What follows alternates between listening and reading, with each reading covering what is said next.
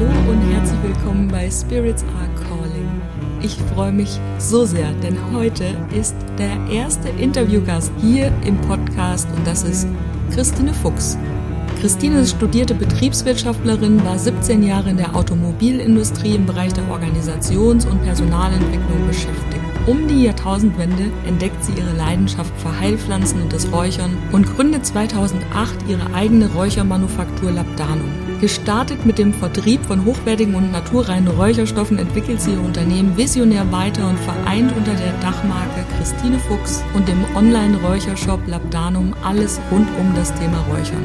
Sie ist mehrfache Buchautorin, entwickelt Kurse und Ausbildungen rund um das Thema Heilpflanzen und Räuchern und führt diese auch noch selbst durch. Außerdem ist sie die Frau im deutschsprachigen Raum, an der man nicht vorbeikommt, wenn man sich mit dem Thema Räuchern beschäftigt.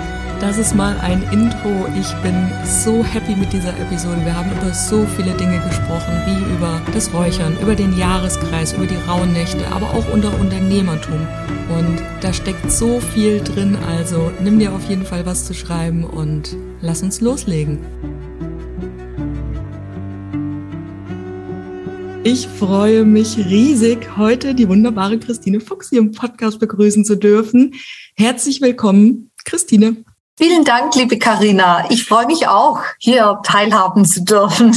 Magst du vielleicht am Anfang direkt mal kurz was zu dir erzählen? Du bist ja die Räucherexpertin im deutschsprachigen Raum. Wie wird man eine Räucherexpertin? Ja, das äh, schmeichelt mir natürlich immer sehr, diese Bezeichnung. Und ähm, eigentlich habe ich es meinem Verlag zu verdanken. Der hat, äh, der schreibt immer auf die Bücher, ich bin die bekannteste Räucherfrau Deutschlands.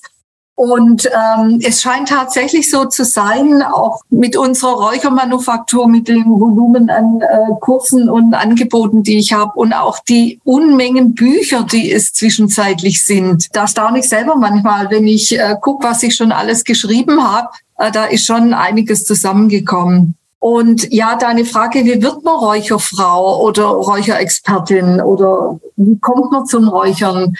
Es ist ja so oft, gell, es sind oft biografische Veränderungen. Und mich hat vor über 20, äh, fast 25 Jahre sind es jetzt, ähm, habe ich mich von meinem damaligen Lebensgefährten getrennt, bin in der Wohnung geblieben. Dann hat mir jemand so ein Räucherkräutersäckchen da geschenkt. Ich soll das doch jetzt mal machen. Ich hatte keine Ahnung, habe zuerst auch alles falsch gemacht. Aber irgendwas hat mich daran fasziniert und auch nicht mehr losgelassen. Und das ist ja ganz interessant, gell? Wenn man mal so einen Aufmerksamkeitspunkt hat, dann begleitet der einen und dann springt einem das auch zu anderen Gelegenheiten irgendwie ins Auge. Und bei mir war es äh, dann in der Buchhandlung, äh, kurze Zeit später habe ich ein Buch über Räuchern entdeckt. Oh, da fand ich, ach, das nehme ich doch jetzt gerade mal mit und habe mich darin vertieft. Und was ich total toll fand, und es ist auch was, was einen dann auf so eine Spur bringt, finde ich immer, man stellt dann Verknüpfungen zu seinem aktuellen Leben her.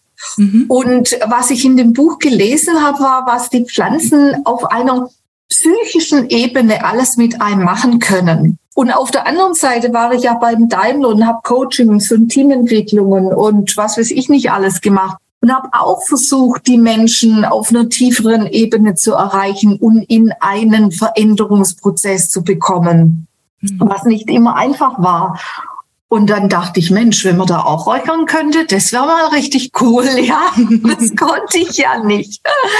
Aber so hat sich natürlich eins zum anderen ergeben und das Interesse ist, ist, ist dann bei mir immer tiefer geworden, bis dahin, dass ich dann ähm, mit der Autorin von meinem ersten Räucherbuch Kontakt aufgenommen habe, sie lange begleitet habe bei ihren Räucherseminaren, dann einen Online-Shop aufgebaut habe und so hat sich dann ein Baustein nach dem anderen ergeben. Und dann war ich mal auf einem Markt, dann hat mich da jemand angesprochen, der war vom Kosmos Verlag. Das ist äh, seit 15 Jahren mein Lektor beim Kosmos Verlag, mit dem ich schon unzählige Bücher zwischenzeitlich gestemmt habe. Auch für den Kosmos Verlag damals ungewöhnliche Bücher. Es war ein großes Experiment aber es hat funktioniert. Also es sind immer, es sind so verschiedene Bausteine, die meines Erachtens dann dazu führen, dass aus so einer aus einem Rinnsal, aus einer ersten Spur, plötzlich ein breiter Pfad wird, eine Straße, irgendwann eine Autobahn, die einen tatsächlich dann auch existenziell trägt.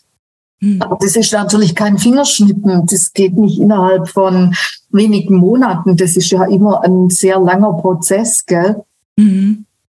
So, jetzt habe ich deine Frage aber ausführlich beantwortet, ja. oder? ja, das ist spannend. Glaubst du an so etwas wie Zufall? Ähm, also Zufall, ist ein breites Wort. Es gibt vielleicht schon Zufälle, aber letztendlich sind sie halt doch gelenkt mhm. von irgendeiner Ebene. Und ich glaube ähm, oder ich bin überzeugt, man muss das, was über einen Zufall in Anführungszeichen auf einen zukommt, das muss man erkennen als Chance. Mhm. Wenn ich das nicht tue, dann läuft der Zufall und die Chance unberührt an mir vorbei. Dann ist es weder noch. Ja. ja also ich muss es erkennen, egal wie man es betitelt. Mhm. Und es gehört ja auch ein bisschen Mut dann dazu, dem wirklich zu folgen, ne? weil ich kann mir gut vorstellen, vielleicht war es für dich auch nicht so einfach von der angestellten Führungskraft im Konzern, sich dann selbstständig zu machen in die Selbstständigkeit. Wie war das so in deinem Umfeld? Also in meinem mein Umfeld damals, das ja ein komplett anderes war als mein heutiges, da haben sich natürlich viele gewünscht, sie könnten das auch. Sie würden sich das auch trauen. Mhm. Aber die Menschen ähm, kreieren sich ja oft immer mehr Korsette als oder Einschränkungen, als vielleicht tatsächlich da sind. Bei mir war es damals so, ich war nicht verheiratet, ich hatte jetzt niemand, der mir eine heiße Suppe auf den Tisch gestellt hätte, wenn ich nicht, wenn ich nicht selber, wenn ich es nicht selber gemacht habe. Ich habe damals zu einem guten Freund gesagt, du, die finden mich alle so mutig. Dann hat er zu mir gesagt, Christine, der Rest sind halt Angsthasen. Also sollst du besonders mutig sein. Die anderen sind einfach Angsthasen. Und ich dachte, oh gut, ja, auch eine interessante Sichtweise, ja. Ja, und dann habe ich mich einfach auf den Weg gemacht. Und äh, ich glaube, was mir geholfen hat und was vielleicht auch mein Umfeld überrascht hat, ich, ich bin jemand, der dann schon wie will ich sagen, also äh, ähm, auf verschiedenen Ebenen eine Veränderung herbeiführen kann. Also ich bin nicht nur aus meinem Angestellten-Dasein raus, ich habe äh, dann eine Wohnung aufgegeben mit 135 Quadratmeter, eine Penthouse-Wohnung und ich bin in ein 35 Quadratmeter großes Gartenhaus gezogen. Ich habe alle Versicherungen aufgegeben, die ich nicht benötigt habe. Und ich hatte immer einen Plan B. Und Plan B war, wenn, wenn ich nichts hinkriege, dann gehe ich halt Brötchen verkaufen, so dass ich halt mein paar hundert Euro im Monat habe und es wird schon funktionieren. Also ich hatte auch überhaupt nicht den Anspruch, jetzt was, was Gleichwertiges oder was mich äh, im gleichen Maß intellektuell forderndes, weil das konnte ich mir ja dann, hätte ich mir ja auf anderer Ebene organisieren können. Mhm. Und das merke ich auch oft, dass das die Leute oft äh, total blockiert, äh, weil es muss ja dann Plan B muss gleich anspruchsvoll sein und man muss gleich viel verdienen und überhaupt soll alles beim Gleichen bleiben. Ja, dann ändert sich aber halt auch nichts, ja. Mhm. Also ich habe äh, nicht nur auf einer Ebene da was verändert, sondern wirklich auch sehr viel verschiedenen. Hat sich das damals für dich wie Mut angefühlt? Hat sich das wie Mut? Nein, nicht wie Mut. Es hat sich angefühlt wie ein tolles Abenteuer in meinem Leben. Endlich, endlich was Neues. Endlich komme ich in meine Eigenkraft, Macht, in meine Eigenverantwortung. Endlich und, ja, und es hat sich angefühlt wie ein wahnsinniger Befreiungsschlag, ein unglaublicher Befreiungsschlag. Und es gab eine eindrückliche Situation damals. Ich habe noch, äh, nachdem ich schon selbstständig war, Kurse gemacht von meinem damaligen Arbeitgeber auf selbstständiger Basis. Und äh, im gleichen Zeitraum kam in der Stuttgarter Zeitung ein riesiger Artikel über mich, Menschen aus der Region. Und da stand so zwischen den Zeilen, also man kann es ja fast nicht glauben, aber da geht jemand aus diesem Konzern raus und dann geht's dem trotzdem gut. Dann fühlt er sich wohl. Ja. Und damit war ich ein No-Go für alle Trainings in diesem Konzern. Also ich war nicht mehr zu tolerieren dort als ähm, Trainerin, Beraterin und bin da also ratzfatz rausgeflogen und habe das erfahren, als ich auf dem Rückweg äh, aus der, von der Wüste war und ähm, mit dem Flieger München ankam, nach Hause gefahren bin habe ich erfahren, dass das also alles nicht mehr funktioniert. Und das war aber damals meine einzige Einkommensquelle natürlich. Da hatte ich das Räuchern ja noch nicht aufgebaut. Und ich werde diesen, dieses körperliche Symptom nie mehr in meinem Leben vergessen.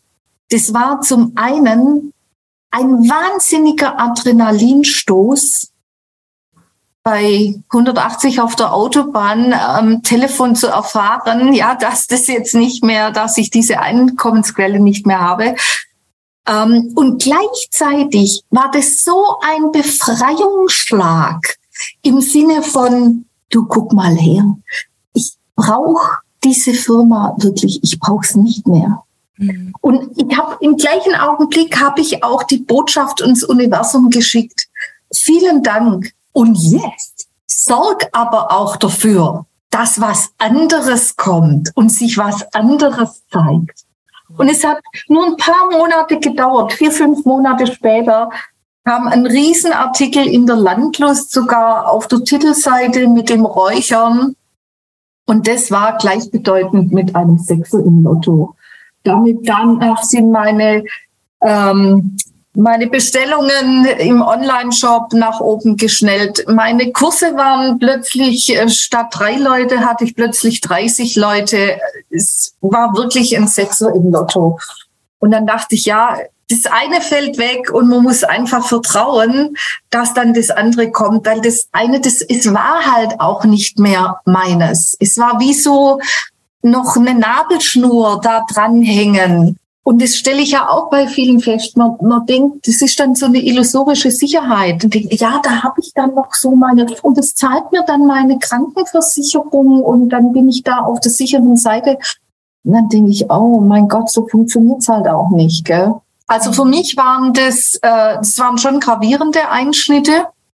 Aber ich bin froh, dass mich das Leben dann da halt auch wirklich hingeschubst hat. Ja.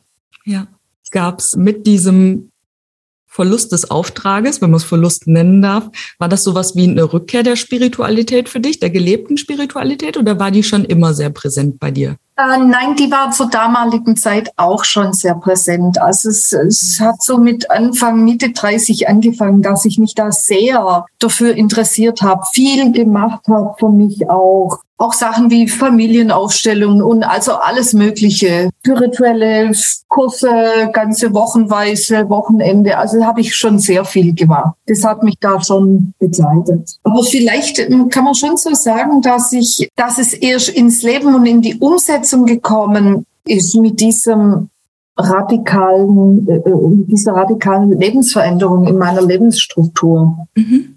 Das kann man, glaube ich, schon sagen, ja. Ja. Und dann ging es richtig los mit Labdanum, deiner Räuchermanufaktur. Und ich weiß, weil ich ja die Räucherausbildung oder die, die Ausbildung zum Räucherpraktiker bei dir mache, dass du da ganz viel Wert darauf legst, wo die Bezugsquellen sind, was das für eine Qualität ist. War das schon immer so, dass du deine eigenen Werte so richtig mit in deine Unternehmung gebracht hast? Oder gab es da auch mal eine Zeit der Kompromisse? Wie kann ich mir das vorstellen? Also die eigenen Werte waren mir eigentlich schon immer wichtig. Was aber gleichzeitig klar ist, man muss auch immer Kompromisse machen. Aber ich kann ja dann entscheiden, wo mache ich Kompromisse. Mhm. Also wir machen in unserer Räuchermanufaktur keine Kompromisse bei der Qualität. Mhm. Das führt aber dazu, dass wir zwischenzeitlich ein viel kleineres Sortiment haben wie ganz viel Wettbewerber. Mhm. Äh, wir haben kein Adlerholz mehr, wir haben kein Sandelholz mehr. Du weißt, Salbei hört vielleicht bald auf. Äh, so, weil man es wirklich nicht mehr vertreten kann. Wir haben keine Sachen mehr aus Billiglohnländern, nichts mehr aus China, nichts mehr aus Indien. Wir haben nur noch äh, Räuchergefäße von einem Töpfer hier in der Region, den, von dem wir es herstellen lassen. Ähm, so, dadurch können wir aber halt auch kein Räucherstöfchen für 15 Euro verkaufen. Ja, das sind, mhm. bei uns kostet es dann halt 150 Euro. So, das ist, sind natürlich schon harte strategische Einschnitte, die dann mit dem Leben oder Umsetzen dieser Werte auch einhergehen. Und dann muss man natürlich auch mit den Konsequenzen zurechtkommen, was nicht immer einfach ist. Du hast gefragt nach Kompromissen. Äh, wo mache ich Kompromisse? Das muss ich jetzt gerade mal überlegen. Ähm, vielleicht würde ich es weniger als Kompromiss bezeichnen, sondern einfach als Toleranz oder verschiedene Strömungen akzeptieren. Das mache ich jetzt eher auf meiner Christine Fuchs Seite mit meinen äh, Online-Angeboten. Äh, da findet man sowohl was Schamanisches wie was Anthroposophisches. Da findet man jetzt auch was über buddhistische Psychologie da findet man Bestellungen ans Universum mit Manfred Mohr. Also das ist eine ganz breite Palette. Wenn jetzt jemand da mega streng wäre, dann würde er sagen, ja, also hör mal, aber Buddhismus und Anthroposophie, äh, geht denn das jetzt? Ja, für mich geht's, weil ich auch die Gemeinsamkeiten erkenne und ähm, trotzdem eben die Leute dort abholen möchte, wo sie stehen und ihnen da auch was bieten möchte. Mhm. Ja, also das kann man jetzt Kompromiss nennen, das kann man Toleranz nennen, das kann man Vielfalt nennen, also ganz unterschiedlich, gell? Ja. Magst du noch mal, ich weiß nämlich, dass äh, der weiße Salbei immer so ein bisschen das Einstiegswerkzeug zum Räuchern ist bei ganz vielen. Magst du da noch mal drauf eingehen, warum du sagst, das kommt vielleicht bald weg? Wo sind da die Missstände in der Produktion, in der Wertschöpfungskette? Ah, die Qualität wird einfach schlechter. Ähm, Warum und weshalb können wir zum Teil nicht nachvollziehen. Wir haben es eben auch von einem äh, Großhändler. Was da passiert in dieser Kette, ist oft nicht nachvollziehbar. Mhm. Und warum die Qualität so schlecht ist. Wir ähm, haben jetzt versucht, mal zu experimentieren, selber mit ein paar Töpfchen weißer Salbei ist mega schwierig. Deswegen, also ich glaube, es wird immer wichtiger, wirklich auf das Heimische äh, zu geben. Und das mache ich ja auch oft in meinen Zooms, dass ich tatsächlich sage, Leute, ihr müsst nicht unbedingt was kaufen, dann sammelt, dann nehmt eben euren äh, Gartensalbei, dann ist halt kein weißer Salbei. Mhm. Freilich ist der weiße Salbei, was die Reinigungskraft äh, belangt, noch etwas ähm, intensiver. Aber wieso soll mein Gartensalbei jetzt deswegen so viel schlechter sein. Ja, hat auch eine Reinigungskraft, hat zusätzlich noch was Abgrenzendes. Ich kann vielleicht sonst gucken, was nehme ich noch dazu, um diesen starken Reinigungseffekt vom weißen Salbei dann äh, zu bekommen. Mhm. Ähm, ja, also so muss man da immer wieder schauen, was geht noch und was geht eben nicht mehr. Oder auch mit dem Sandelholz. Also für uns ist manchmal nicht nachvollziehbar, wie äh, manche, die eben auch damit handeln, sagen, ja, ich weiß ganz genau, wo er herkommt. Also kein Mensch äh, steht daneben, wenn es geerntet wird, verarbeitet wird. Und also das ist ähm, für mich manchmal, ähm, ja, also kann ich nicht einschätzen. Ja.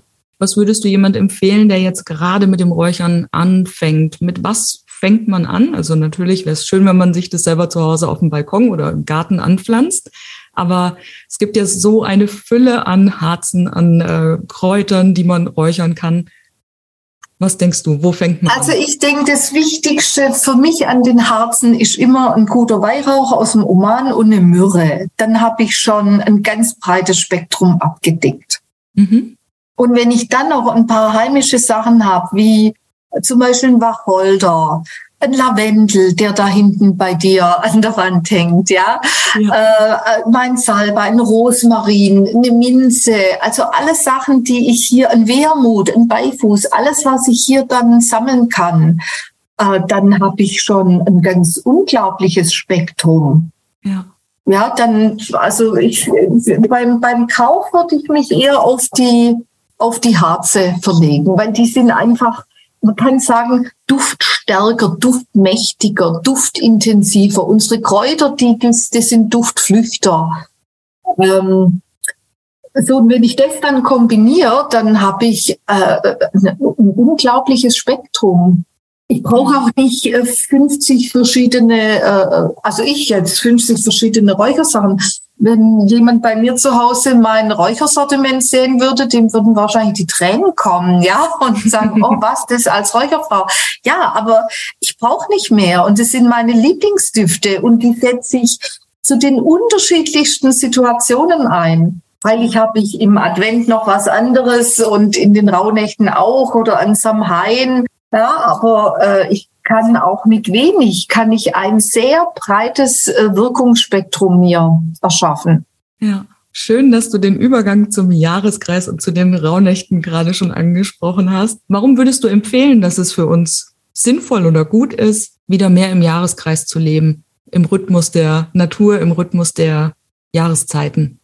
Ja, also ist natürlich eine tolle Frage und im Grunde auch einfach zu beantworten, weil wenn man jetzt mal schaut, was seit drei Jahren bei uns los ist, und freilich, äh, den, den großen Teil haben wir abgeschlossen, aber äh, jetzt kommen andere Dinge, die uns hm, einengen, reglementieren, steuern und so weiter. Das heißt, das Außen, das wird immer weniger fassbar. Es wird unsicherer, instabiler.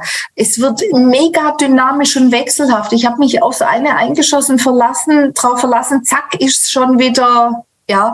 Also die, die, die, das Außen wird immer wilder. Und deswegen ist es so wichtig, dass die Menschen im Jahr verschiedene, ich will jetzt mal sagen, wie Blöcke haben oder wie, wie, ein, wie ein Geländer, wie was, wo man sich wieder orientieren und festhalten kann. Und das funktioniert eben am besten, wenn ich schaue, in welchem Raum und in welcher Zeit bin ich gerade. Also mit Raum meine ich jetzt Natur, äh, ähm, Jahreszeit und, und eben dieser Zeitpunkt dann im Kalender und zu schauen, was macht es dann mit mir? Und das gibt mir wieder eine Stabilität. Da kann ich mich wieder verankern. Mhm. Da kann ich wieder zur Ruhe kommen. Da finde ich, das ist mein Orientierungspunkt im Alltag. Und der trägt mich ja dann immer wieder vier bis sechs Wochen bis zum nächsten Jahreskreis fest. Und deswegen halte ich das, oder man kann auch die Monate immer wieder angucken. Deswegen habe ich jetzt in diese Jahreskreis-Zoom-Reihe auch diese Monatsimpulse mit aufgenommen, weil ich das einfach für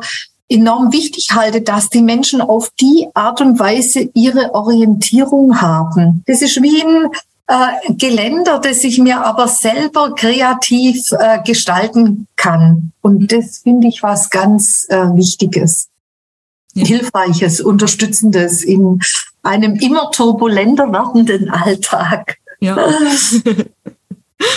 Die, äh, deine, deine Zooms, deine Angebote packen wir natürlich alle in die Show Notes. Ich bin ja auch in deinem Jahreskreis mit dabei, kann das wirklich von Herzen empfehlen. Da steckt so viel drin und das ist auch ganz toll, die Erweiterung, von der du gerade gesprochen hast. Das also, freut mich sehr. Alles aufgeschrieben, kann man unten in den Show Notes dann nachlesen. Super. Super. Ja. Und ähm, würdest du sagen, es gibt so etwas wie in Anführungszeichen wichtigere Jahreskreisfeste als andere? Also interessanterweise sind für mich die Tag- und Nachtgleichen, die sind nicht ganz so wichtig für mich. Mhm. Ich finde Imbolg sehr, sehr wichtig als Auftakt ins, ins Jahr. Ich finde jetzt eben Lunasat Schnitterinnenfest als wichtiges Frauenfest, das leider bei vielen ein bisschen hinten runterkippt, finde ich sehr, sehr wichtig. Und äh, Samhain, Allerheiligen, Allerseligen ist für mich auch ein ganz, ganz wichtiges Jahreskreisfest. Weil ich also Sommersonnenwende ist natürlich auch schon, Wintersonnenwende schon auch, weil wir dann eben wieder ins Licht gehen. Äh, aber sonst, also die, ich persönlich habe die wenig, die geringste Verbindung mit der Frühjahrs- und Herbsttag und Nachtgleiche.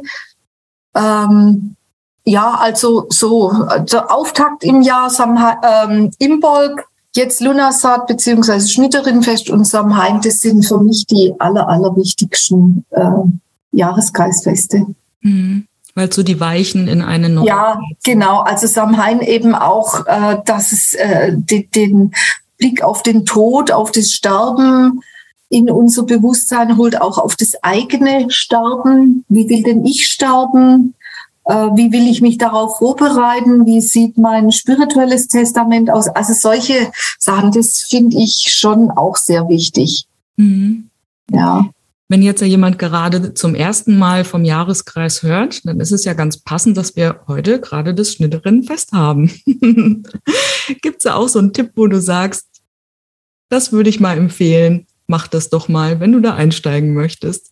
Also immer schön ist es, ein kleines Feuer zu machen, so zur Besinnung. Äh, das Schnitterinnenfest ist natürlich das Fest, wo es darum geht, im Eigenleben zu prüfen, ähm, was bedeutet Reife für mich? Was ist reif in meinem Leben? Wo brauchen bestimmte Dinge noch was? Also mich mal mit Reife zu beschäftigen, ist ein ganz wichtiger Punkt an diesem Jahreskreisfest. Und ähm, es gibt ja zwischenzeitlich unzählige Texte, die wir lesen können im Netz äh, über die Bedeutung dieser Jahreskreisfeste. Da geht es natürlich immer drum. ja, es in der Mythologie ist es jetzt die reife Göttin, die auch die Sichel schwingt und den richtigen Zeitpunkt am richtigen Ort, das richtige Thema eben mit der Sichel dann äh, abschneidet. Und da geht es natürlich auch immer wieder drum zu schauen, sowas passt vielleicht nicht mehr. Ähm, wo, gilt es bei in meinem Leben was abzuschneiden?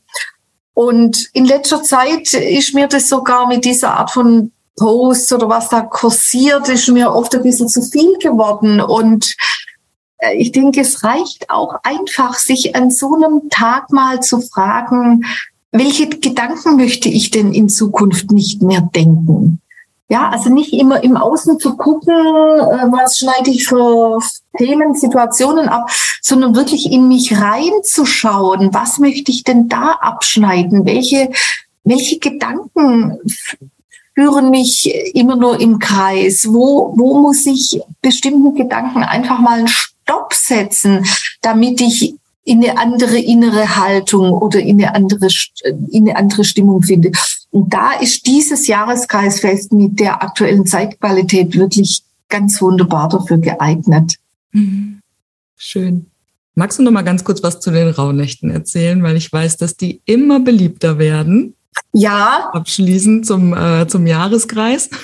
ja, sie gehören tatsächlich zum Jahreskreis. Ähm, ich bin geneigt zu sagen, ja, dieses immer, ähm, was hast du gesagt, bekannter werdende, das ist Fluch und Segen der Rauhnächte zugleich. Ja, also Fluch insofern, dass es schon Leute gibt, die sich mega unter Druck fühlen im Sinne von, wenn ich jetzt aber die Rauhnächte nicht zelebriere, dann ereilt mich ein dramatisches Schicksal im neuen Jahr. Ja, also das ist natürlich mega Quatsch.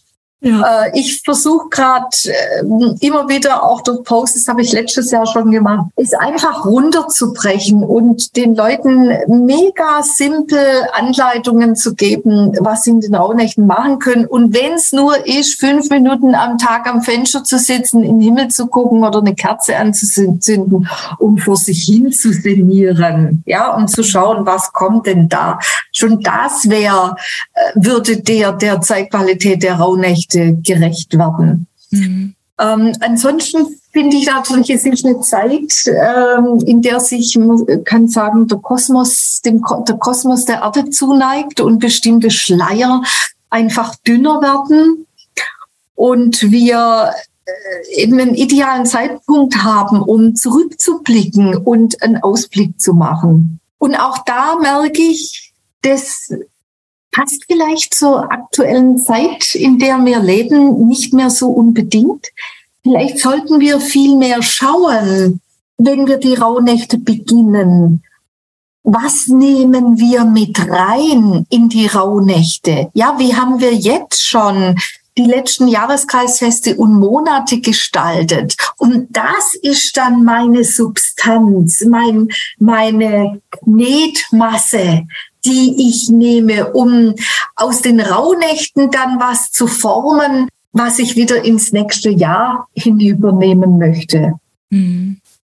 Also mir geht es vielleicht gar nicht so sehr um dieses auch äh, Rückblick loslassen, zack, zack, zack, sondern ähm, eher gucken, was ist das, was mir in diesem Jahr dienlich war, was mich unterstützt hat und was möchte ich davon äh, nähren, wo möchte ich da mehr Energie reingeben. Mhm. Also das wäre für mich so eine zeitgemäßere Anmutung der Rauhnächte zwischenzeitlich.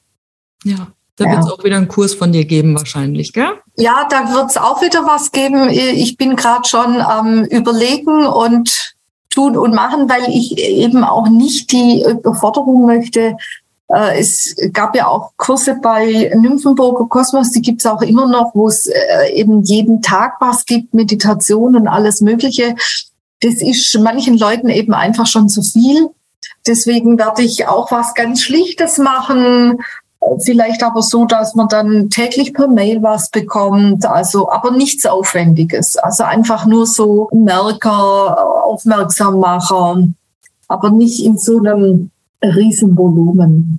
Schön. Es kamen noch ein paar Fragen aus ähm, den Zuhörern. Ich habe ja ein bisschen auf Instagram Werbung gemacht. Die würde ich dir gerne noch stellen. Das ist in Ordnung, finde ich. Gerne. Ja, schön. Also, wenn man anfängt zu räuchern, die Frage hatten wir schon beantwortet, aber es wurde auch gefragt, wenn man jetzt noch mit einem Buch von dir anfängt, welches würdest du empfehlen, welches sollte man sich auf jeden Fall holen?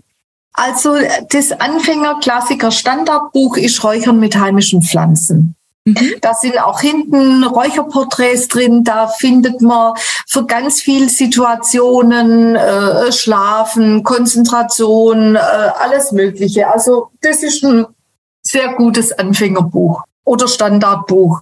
Und wenn man dann etwas tiefer reingehen möchte, eben auch in die Jahreskreisfeste, dann empfehle ich äh, Räuchern im Rhythmus des Jahreskreises. Mhm. Das ist dann sehr äh, ähm, intensiv, gibt's Rituale drin, auch das passende Räucherwerk. Ja, also das sind mal so die beiden wichtigsten, würde ich sagen. Und dann gibt's halt die Bücher für, für bestimmte Gelegenheiten, Hausräucherung, Meditation, Rauhnächte. Äh, das, aber die würde ich dann erst in der Folge empfehlen. Ja, super. Ja, ich habe sie beide. Ich finde sie wunderbar. Das sind wirklich Arbeitsbücher für mich geworden. Sehr schön, das freut mich. Gibt es etwas zu beachten beim Räuchern, wenn man Haustiere hat? Also das Einzige, was man im Grunde beachten muss, ist, dass die Haustiere den Raum verlassen können. Mhm. Und wenn man jetzt Wellensittich oder Papageien hat, ähm, da würde ich ein Tuch drüber hängen oder vielleicht den Käfig raustun, weil die mögen den Rauch nicht so. Mhm. Äh, ich hatte schon Hunde, die lagen mit der Schnauze fast in der Räucherschüssel, weil sie so fantastisch fanden. Ähm, also es ist ganz unterschiedlich. Also man darf darauf vertrauen, und es haben die Tiere uns voraus. Die haben eine viel bessere Intuition und einen viel, viel besseren Instinkt und wissen, was sie brauchen und was ihnen gut tut und was nicht. Und die gehen dann einfach, wenn sie es nicht mögen. Mhm. Die verlassen dann den Raum. Super.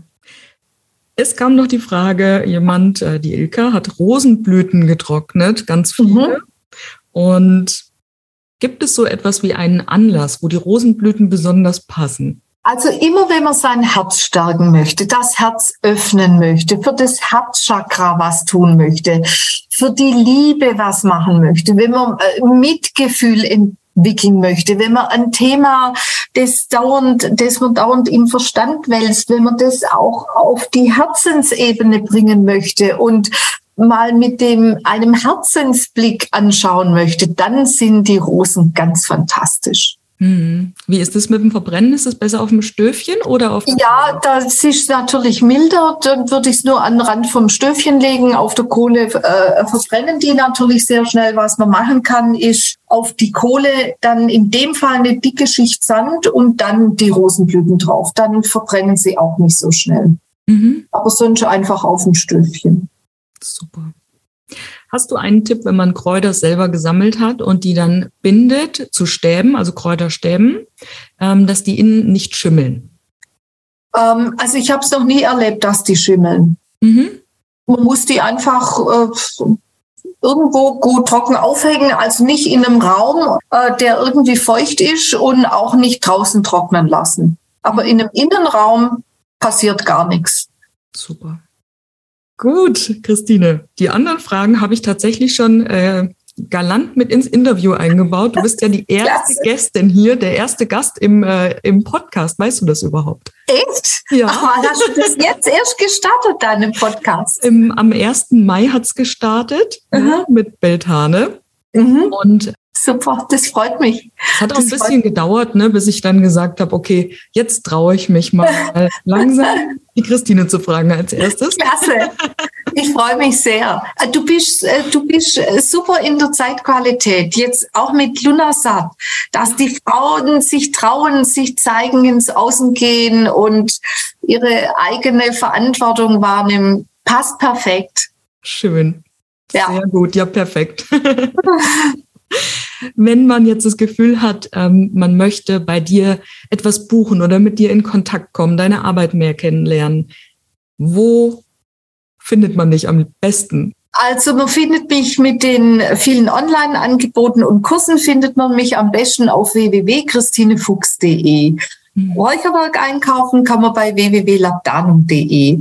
Und wenn man sonst jetzt ähm, mal eine Frage hat, die sich, äh, also muss sich natürlich in einem bestimmten Ro äh, Rahmen bewegen. Ich kann nicht ganze Romane dann schreiben als Antwort. Dann darf man mich gerne auch anschreiben unter christinefuchs.posteo.de. Ja. Und es kann sein, dass ich dann auf ein Buch verweise, dass ich auf ein Zoom verweise oder dass ich eben in drei Sätzen antworte und sage, du mach das und das, hat mir auch geholfen oder räuchert das und das. Also das darf man sehr gerne machen. Schön. Super. Vielen, vielen Dank, liebe Christine. Es hat mich riesig gefreut, dass du zu Gast im Podcast warst. Und ich danke dir, Karina. Mal gucken, wo, es so hinführt, ne? Wo es so hinführt. Also genau. äh, gerne wieder. Ich plaudere wieder mit dir, gerne. Also. Schön. Sehr gut. Da würde sich doch vielleicht ja. sogar ein, ein Rauhnächte-Spezial. Ja, warum nicht? Können wir gerne in Angriff nehmen. Habe ich dir zu viel versprochen am Anfang? Ich denke nicht. Für mich persönlich war es ein so schönes Interview und ich hoffe, dass du auch ganz viel mitnehmen konntest für dich. Du findest alle Links, über die wir gesprochen haben, jetzt unter dieser Episode in den Show Notes. Kannst dir da alles nochmal ganz in Ruhe anschauen. Und wenn dir die Episode gefallen hat, dann freue ich mich riesig, wenn du eine Bewertung da lässt. Und jetzt wünsche ich dir erstmal einen schönen, wunderbaren Tag weiterhin. Alles Liebe, Deine Karina.